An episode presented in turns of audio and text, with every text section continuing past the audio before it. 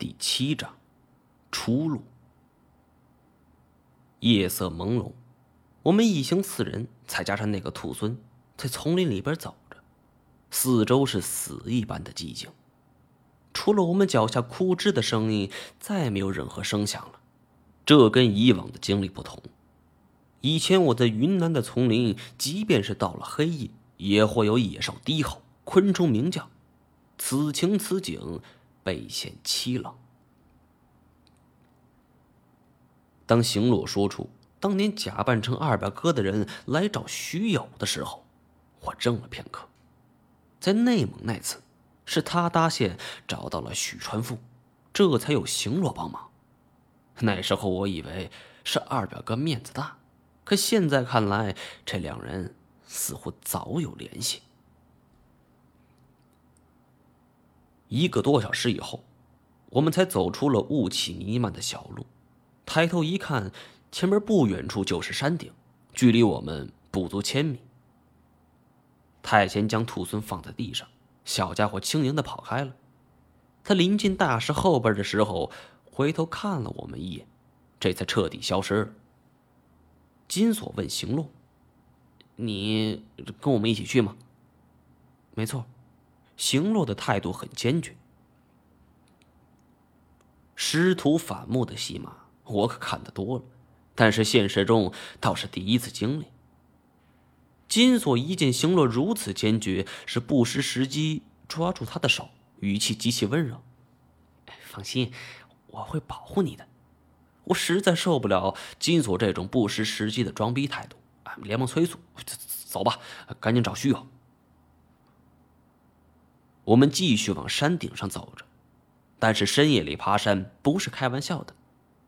行洛对此环境已经是十分熟悉了，但他走起来也是小心翼翼。这山不过两千米高，但是越接近山顶，山路越陡，到后来简直就是贴着悬崖峭壁。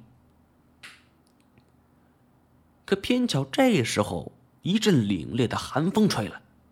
伴随着这风吹过，乌云飘来，遮蔽了月亮。紧接着，零星掉下了几点雪花，下雪了。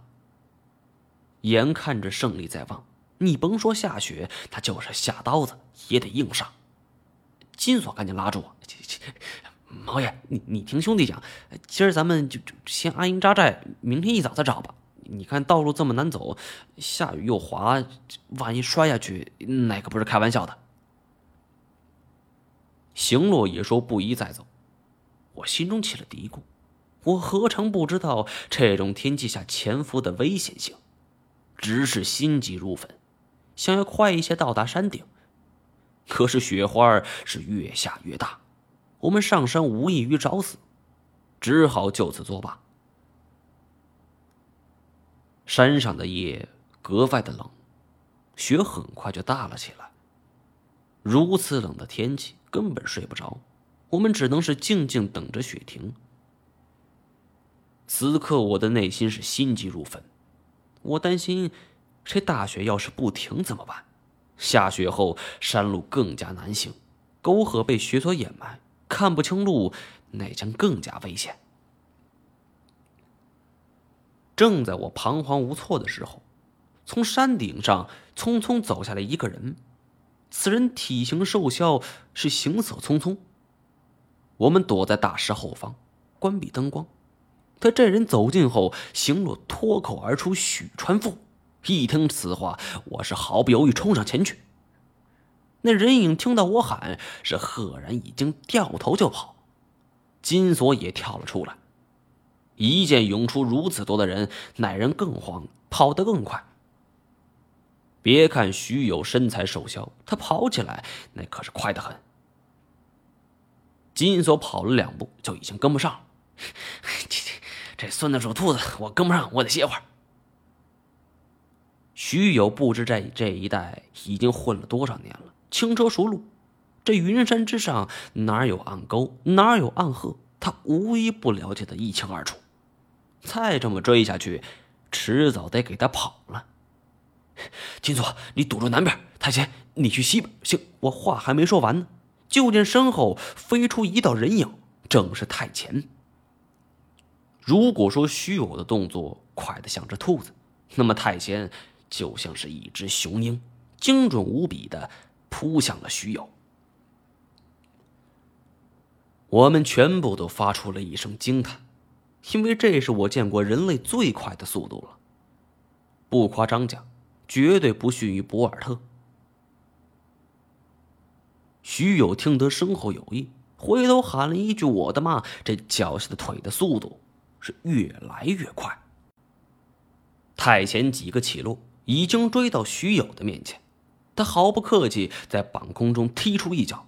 徐友背部一痛，直接摔倒在地。我们是赶忙冲上前去，拎住徐友的后脖颈，就让他给拽了起来。一见面，金锁是毫不犹豫，左右开弓，连扇了四个大嘴巴，边动手边骂：“操你大爷，还挺能跑啊你！接着跑，我让你跑，我再让你跑。”我拦住了金锁，我担心再不拦住，这徐友的嘴就给抽烂了。我喘匀了气儿。同时，在心里计较着该如何开场白呢？要说这一系列事件的起因，徐友也算是一个重要人物。见到如此的一位主，我竟然不知该如何开口。本集播讲完毕，感谢您的收听。